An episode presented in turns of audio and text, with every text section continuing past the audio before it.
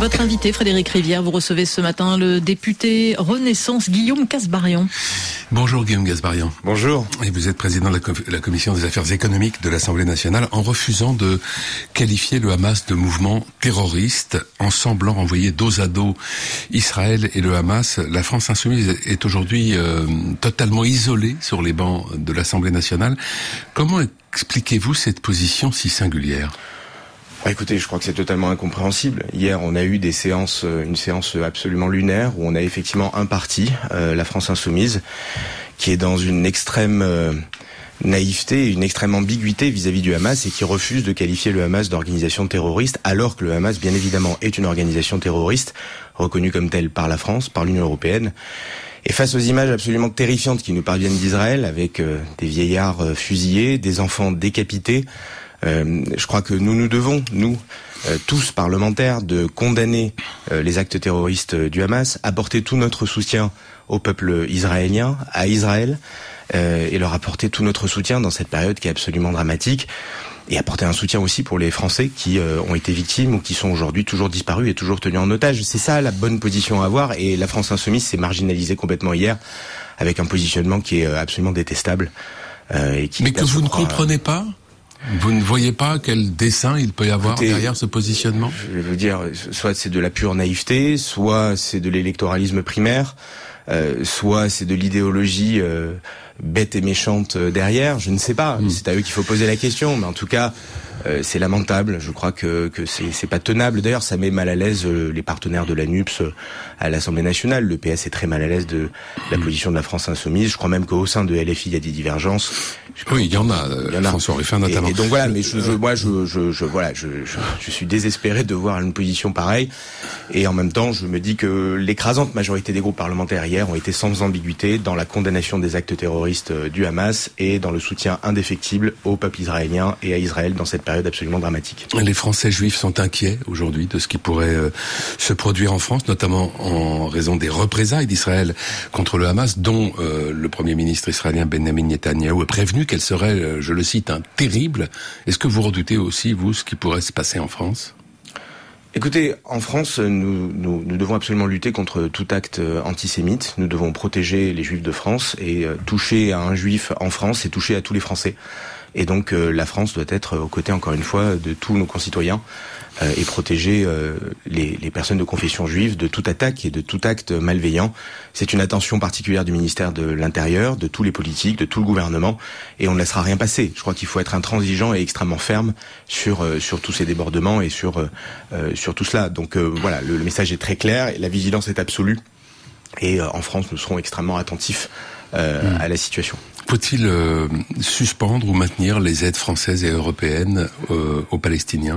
Ce qui est sûr, c'est qu'aucune aide française et européenne ne doit servir à financer hmm. d'une manière ou d'une autre des groupes euh, dont on a. Mais quand l'aide va à Gaza, est-ce que c'est, est-ce qu'on a les moyens de s'en assurer? Alors, si on en a les moyens, on peut continuer. Si ça va vraiment aux civils et si on a les moyens de le vérifier, quand on a un doute, je pense qu'il ne faut pas prendre le risque.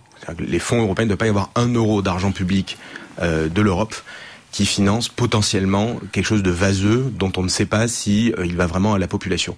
Aider les populations civiles avec des, des, des relais qui sont certifiés dont on a la certitude que cela va bien à des enfants, des personnes fragiles et des civils, euh, c'est tout à fait entendable, mais il faut pas prendre de risques. Et je pense que là, il faut être euh, très très clair sur l'absence de prise de risque sur ce sujet-là, pas un euro d'argent public potentiellement qui irait à une organisation terroriste ou à une organisation mmh. ambiguë sur le sujet. Vous êtes Guillaume Gasbarian d'origine arménienne euh, et par conséquent très concerné par ce qui s'est passé euh, ces dernières semaines dans le Haut-Karabakh et en, Arménie. Un convoi humanitaire est parti lundi de France pour apporter de l'aide aux réfugiés du Haut-Karabakh. Est-ce que vous avez le sentiment que la France euh, fait suffisamment pour le Haut-Karabakh et pour l'Arménie? Écoutez, déjà sur la question arménienne qui effectivement me touche personnellement, il euh, faut quand même rappeler que le, les premiers à avoir lâché les Arméniens, c'est quand même les Russes. Hmm. L'Arménie a une longue tradition de lien avec la Russie. C'était une ancienne république soviétique. Les accords de protection étaient faits avec la Russie et force est de constater que la Russie a lâché par deux fois l'Arménie, en 2020 et en 2023, les Arméniens du Karabakh et les Arméniens d'Arménie. L'Arménie s'en rend compte. L'Arménie tisse des liens avec l'Europe, envoie des signaux à la France et à l'Union européenne pour tisser des liens et assurer une nouvelle protection et de nouveaux partenariats. Et la France répond présent. La France a envoyé de l'aide humanitaire. Il y a quand même 52 militaires de la sécurité civile qui aujourd'hui sont présents, des tonnes d'aide alimentaire et d'aide humanitaire qui sont là. Il y a des partenariats économiques, énergétiques aussi qui sont en train d'être noués. Il y a des partenariats militaires que la France est en train de mettre en place pour protéger les frontières de l'Arménie. Et donc la France répond présent. Hmm. L'Europe est en train progressivement de répondre présent, même si elle a beaucoup tardé et elle a beaucoup hésité au départ. Elle est en train de changer de braquet. Et je crois qu'il faut encourager ce pont entre l'Occident, entre l'Union européenne et l'Arménie, qui a besoin d'aide. Il ne faut pas oublier la situation des Arméniens. Il ne faut pas laisser les Arméniens seuls.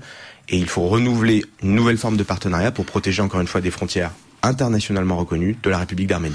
L'Europe peut-elle euh, afficher son soutien et sa proximité avec euh, l'Arménie tout en continuant à acheter autant de gaz à l'Azerbaïdjan? Écoutez, c'est une bonne question que vous posez. Moi, j'étais parmi les premiers à dénoncer cet accord gazier à l'époque qui avait été signé par l'Union européenne et Bakou et à regretter la naïveté de l'Union européenne. Qui date d'il y a un peu plus d'un an et qui visait à presque doubler les Exactement. achats de gaz. Nous sommes quelques députés à en avoir parlé à la présidente van der Leyen ce week-end même à Bordeaux et avoir évoqué directement le sujet. Et elle-même d'ailleurs reconnaît que l'Europe a probablement tardé à mm. apporter un soutien franc et massif à l'Arménie. La réalité, c'est qu'aujourd'hui, l'Europe est en train de changer progressivement de braquet. Ça fait pas l'unanimité au sein des États membres et je rappelle que l'Italie et la Hongrie euh, aujourd'hui sont plutôt du côté euh, de l'oubli euh, parce mm. qu'ils sont liés à l'Azerbaïdjan à travers les contrats gaziers. Ça n'est pas le cas de la France, ça n'est pas le cas d'une majorité d'États européens, mais si on veut aller plus loin, il faut réussir à convaincre quelques États européens réfractaires que la solution n'est pas de se rapprocher de l'Azerbaïdjan, mais elle est de se rapprocher des Arméniens, encore une fois. Emmanuel Macron était en Allemagne lundi et, mardi. Euh, l'un des dossiers qu'il voulait aborder avec le chancelier Olaf Scholz, c'est le marché européen de l'électricité sur lequel euh, les deux pays sont en désaccord depuis des mois.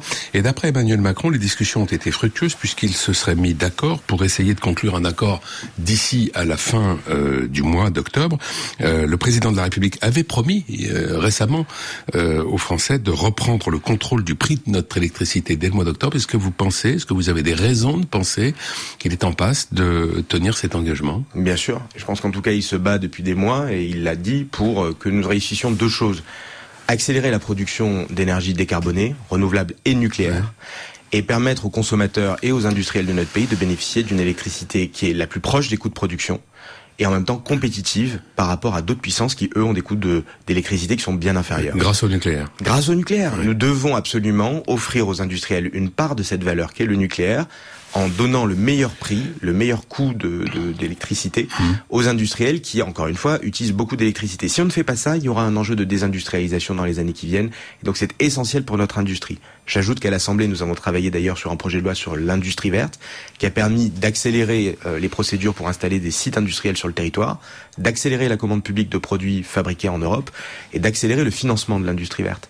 Demain, l'enjeu, c'est de réussir cette réindustrialisation dans notre pays et ça passera notamment par une électricité décarbonée et à un coût le plus proche de la production et le plus compétitif possible à l'international. Très rapidement, la résistance des Allemands vient-elle du fait qu'ils redouteraient l'avantage de compétitivité que nous donne une électricité moins chère grâce au nucléaire? Écoutez, les Allemands ont fait un choix énergétique qui leur appartient.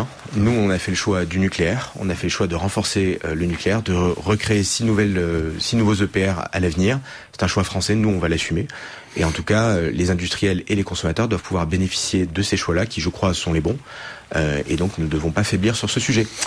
Merci Guillaume Gasparian.